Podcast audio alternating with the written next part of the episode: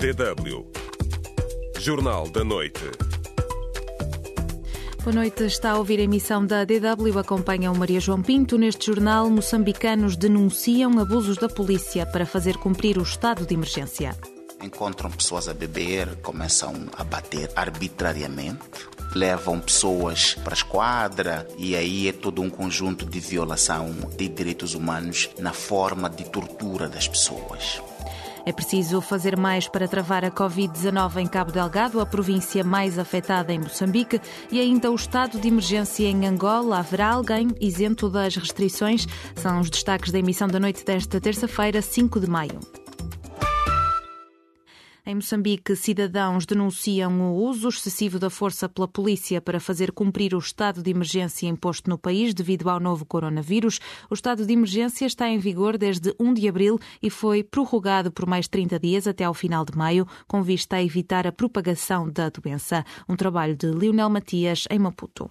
O estado de emergência impõe medidas restritivas para travar o lastramento da Covid-19, que infectou até esta terça-feira 81 pessoas, 72 casos de transmissão local e 9 importados. Uma organização da sociedade civil criou uma linha aberta para receber denúncias dos cidadãos em relação aos abusos contra os direitos humanos. O diretor do Centro para Democracia e Desenvolvimento, Adriano Novunga, disse que de 1 a 30 de abril, ao todo recebemos 27 denúncias são todas elas relacionadas com abusos da polícia. O estado de emergência foi prorrogado por 30 dias e o centro decidiu também manter a campanha. Esta semana da extensão estamos a receber muitos casos, informou Adriano Novunga, tendo reportado a recepção nestes quatro dias de nove denúncias. Novunga disse que um dos casos mais graves foi a morte de um cidadão na cidade da Beira após ter sido espancado por dois agentes da polícia que se encontram detidos. Dos 27 casos registrados, as denúncias se prendem com a polícia que encontram pessoas a beber, começam a bater arbitrariamente levam pessoas supostamente porque estavam a beber para a esquadra e aí é todo um conjunto de violação de direitos humanos na forma de tortura das pessoas. E acrescentou: Há também situações de ordenar fechamentos de estabelecimentos comerciais contrariamente àquilo que o decreto estabelece. E também situações onde nas feiras municipais a polícia vandalizou atividades das pessoas. Comentando sobre a atuação da polícia, Novunga considerou que o que temos estado a ver se prende com a falta de preparação das forças policiais sobre o que fazer em caso de estado de emergência e a questão da observância dos direitos humanos muito em particular. A DW África perguntou a cidadãos de Maputo o que acham da situação dos direitos humanos e do confinamento da Covid-19. Todos concordam com a tomada de medidas de prevenção, mas acrescentam. Para o Reginaldo Milho, que as pessoas vendem para poder consumir naquele dia. Se não forem a saída, como é que vão ter o seu rendimento? E o governo não subsidia esse tipo de população carenciada. É de muito chibante. Deixam os grandes fornecedores, não são aplicadas nenhuma sanções, mas as barracas são sancionadas de forma severa. José Jacude, a polícia não está a ser excessiva. Nós é que estamos a não tomar isso a sério. De Maputo para DW, Lionel Matias. E nós, como é costume, queremos saber qual é a sua opinião, como avalia a atuação das forças de segurança do seu país durante o estado de emergência. Foi o que perguntámos aos nossos ouvintes no Facebook esta tarde. Já recebemos várias respostas, por exemplo, de Nelson Sumbula Caçula, que nos escreveu aqui em Angola, nos primeiros 15 dias parecia uma guerra. Até tanque de guerra saiu, armas pesadas nem se fala. Se a Covid-19 morresse a tiro, aqui já não existia, mas no segundo período, até agora, estão já ligeiramente educados. Na opinião do seguidor Francisco Félix, a atuação das forças de segurança é muito violenta, oportunista, intolerante e péssima. Andam agora atrás dos bêbados eh, em bares para extorquir. Em resumo, a medida veio melhorar a vida da polícia e força de segurança em Moçambique. E Kemo Seidi deixa o seguinte comentário. Aqui na Guiné, no início do confinamento, as nossas forças atuaram muito mal, espancaram pessoas até dentro da sua casa, mas agora as coisas estão a ficar melhor. Mais mensagens daqui a pouco, quando voltarmos ao espaço espaço do ouvinte participe. Pode responder à pergunta do dia no Facebook da DW África. facebook.com barra DW Português. Estamos à espera das suas reações.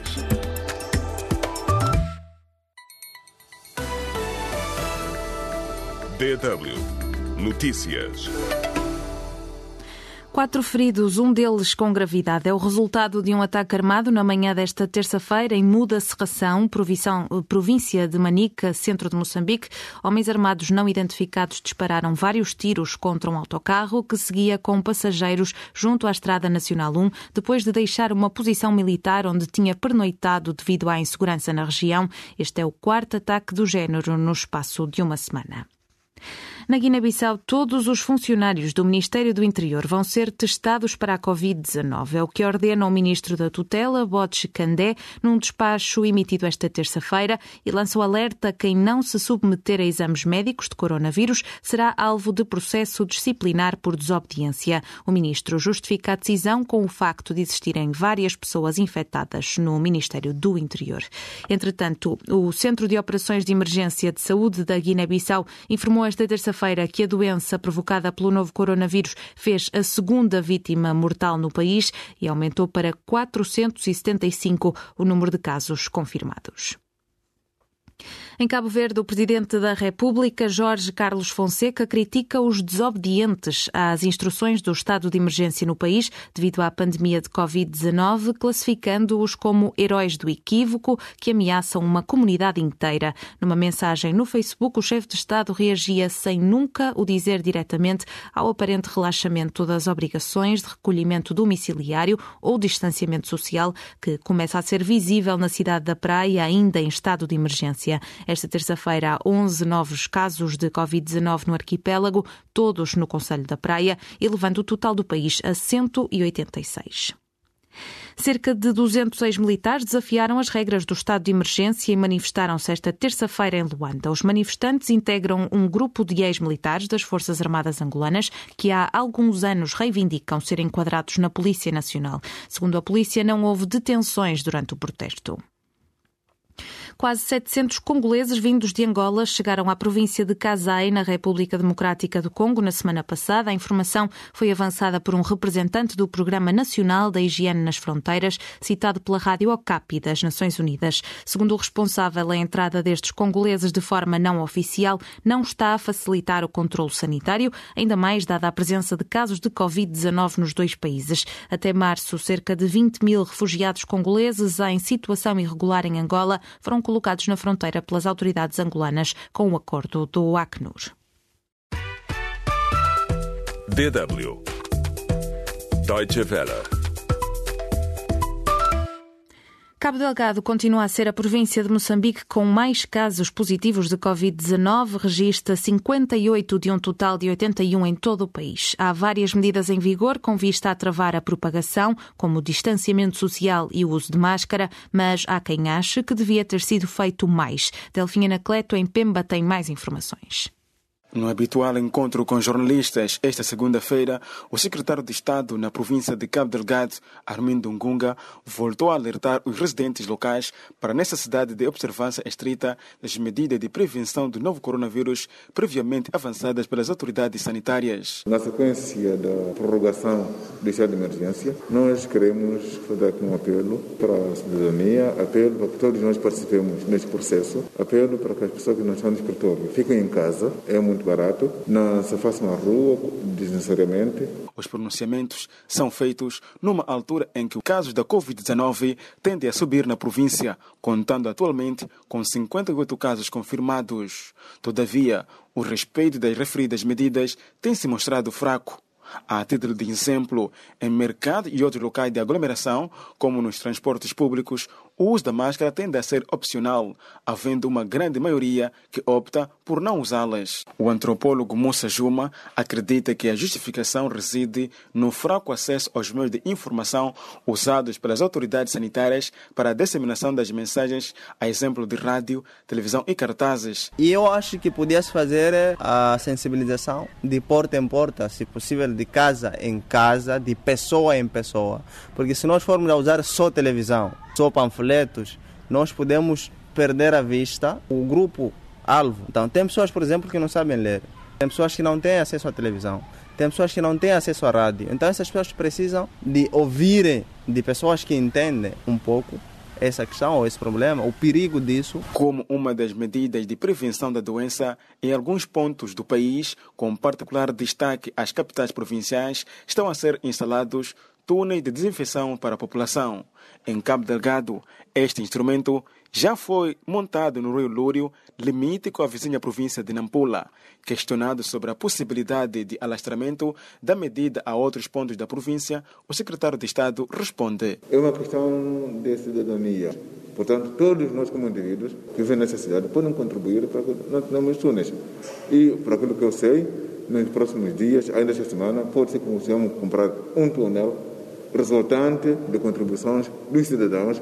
E aqui que eu também preciso apelar que todos aqueles que não contribuíram, contribuam para que nós possamos ter os túneis todos que precisamos. O antropólogo Musa Juma está de acordo com o empenho da população na prevenção do novo coronavírus em Cabo Delgado, mas também espera um envolvimento das empresas multinacionais que operam na província no combate à pandemia, como por exemplo na instalação de um laboratório ao nível local para que o fluxo de amostras que a região colhe seja processado na província. Cabo Delgado também tem megaprojetos e os casos ditos, os casos positivos, estão a sair no acampamento de megaprojeto. Então, numa perspectiva da responsabilidade social, a empresa onde estão a sair os casos podia se prontificar e podia se pronunciar e dizer que nós temos tantos testes em apoiar, por exemplo, ou nós podemos alocar um, um laboratório ao nosso custo para a província de Cabo Delgado. Delfina Cleto, DW.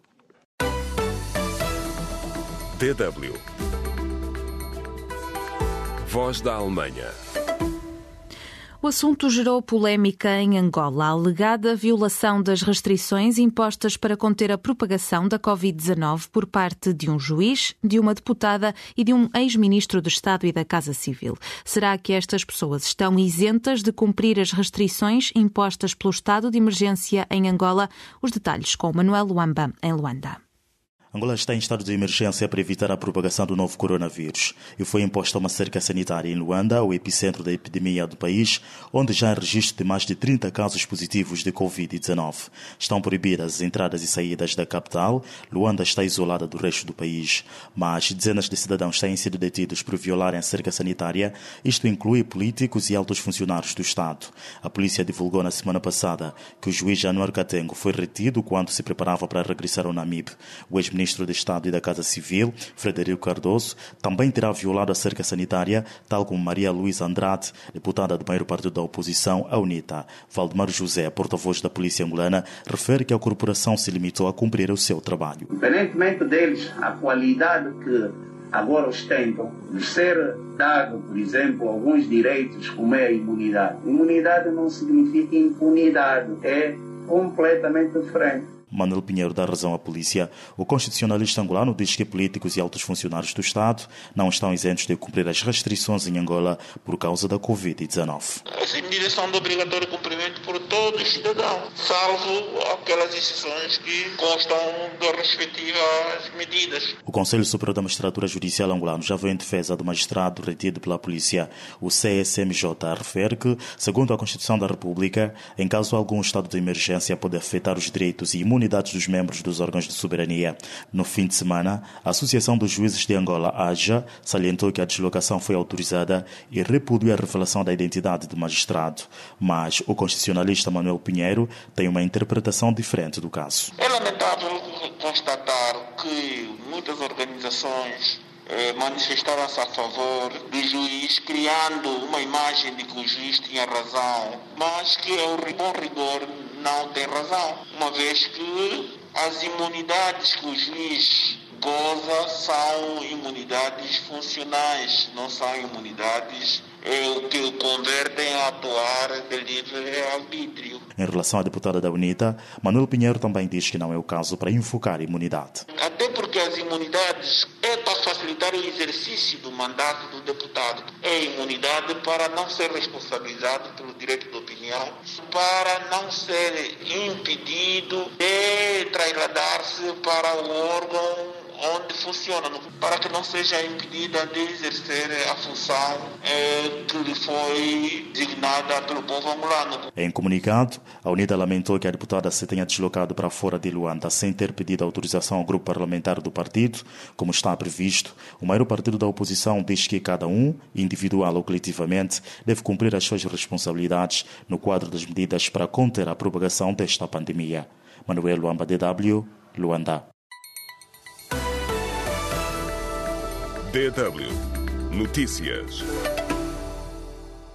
A Organização Mundial de Saúde volta a alertar para a necessidade de testar os medicamentos tradicionais antes de serem usados no tratamento da Covid-19. O novo alerta surge num momento em que governantes de países africanos investem na compra de plantas medicinais, como a Artemisia, para a cura do novo coronavírus. Em comunicado, a OMS sublinha que a medicina complementar e alternativa traz muitos benefícios aos pacientes, mas que ainda não existem medicamentos que garantam a cura da Covid-19. Enough. Israel anunciou a descoberta de um anticorpo que ataca coronavírus. O ministro israelita da Defesa fala numa grande conquista a caminho de um tratamento. O Instituto de Israel para a Investigação Biotecnológica do Ministério da Defesa diz que conseguiu isolar um anticorpo que ataca e neutraliza o novo coronavírus em pessoas doentes, mas não refere se foi testado em seres humanos. Em todo o mundo, o novo coronavírus já matou mais de 250 mil pessoas e há 3 milhões e 600 mil casos registados. Cerca de 150 migrantes chegaram entre esta segunda e terça-feira à ilha italiana de Lampedusa a bordo de barcaças precárias com origem no norte de África. Os migrantes fizeram a travessia do Mediterrâneo de forma autónoma, sem terem sido resgatados por eh, organizações não governamentais. Isto apesar do encerramento dos portos italianos devido à pandemia de Covid-19. Assim que chegam ao porto, os migrantes são submetidos ao controlo de temperatura pela Proteção Civil Italiana como primeira medida de controlo à infecção do novo coronavírus e são depois conduzidos para instalações temporárias. DW Espaço do Ouvinte. Esta terça-feira perguntamos como avalia a atuação das forças de segurança do seu país durante o estado de emergência para travar a propagação do novo coronavírus. Recebemos muitos comentários, temos agora mais alguns. Por exemplo, o moleza José Bernardo é simples e direto e avalia apenas como negativa a atuação das forças de segurança durante o estado de emergência. Carlitos Carlos Amade diz que em Moçambique é recorrente esse cenário. É só recordar os acontecimentos durante o ato eleitoral. As forças de segurança usam usam força excessiva, foram instruídos assim ser forte com o povo e mais fracos com os insurgentes. Leonel Gomes Samajo escreve: Não sei dizer, pois evito sair desnecessariamente e mantenho-me ocupado em casa fazendo hortas para ajudar-me nos momentos mais críticos do confinamento. Pedro Bengui Kizui considera que em Angola sempre há abuso de autoridade, abuso de poder, basta usar farda, é motivo de arrogância e maltrato de civis o que dizer se na sua maioria não têm classe. E Hernani Lunga deixa-nos um comentário uh, no mesmo sentido, diz-nos dê uma educação de qualidade aos seus cidadãos e as leis do, do seu país serão apenas para apelar ao civismo, dê uma educação cafona e as suas leis serão repreensivas. Israel Mónica Henriques escreve a avaliação do meu país é negativa, uma brincadeira autêntica com os cidadãos angolanos. Em primeiro lugar, deveriam ensinar alguns agentes policiais como devem proceder com os cidadãos. Outro seguidor de Angola, Aris Cacinda Cacinda, diz que no país tem havido excessos por parte dos agentes da polícia, desde a vigência do estado de emergência, muita violência que estes agentes têm aplicado à população. Adelaide Candé, da Guiné-Bissau, diz no meu país é uma clara desobediência por parte dos agentes da polícia, sobretudo no que toca a distanciamento social. Para os polícias, o coronavírus não pode tocá-los porque são amigos da Covid-19. Ora, se há casos de abusos, para ser sincero, no início sim, havia, mas agora não, porque o secretário de Estado da Ordem Pública avisou que os polícias que cometerem violações serão responsabilizados criminalmente. Obrigada a todos os ouvintes pela participação e por terem estado connosco nesta emissão. Fica por aqui este Jornal da Noite. Continua a acompanhar-nos em dw.com/português. Está lá toda a informação atualizada. Da nossa parte, tenham uma boa noite.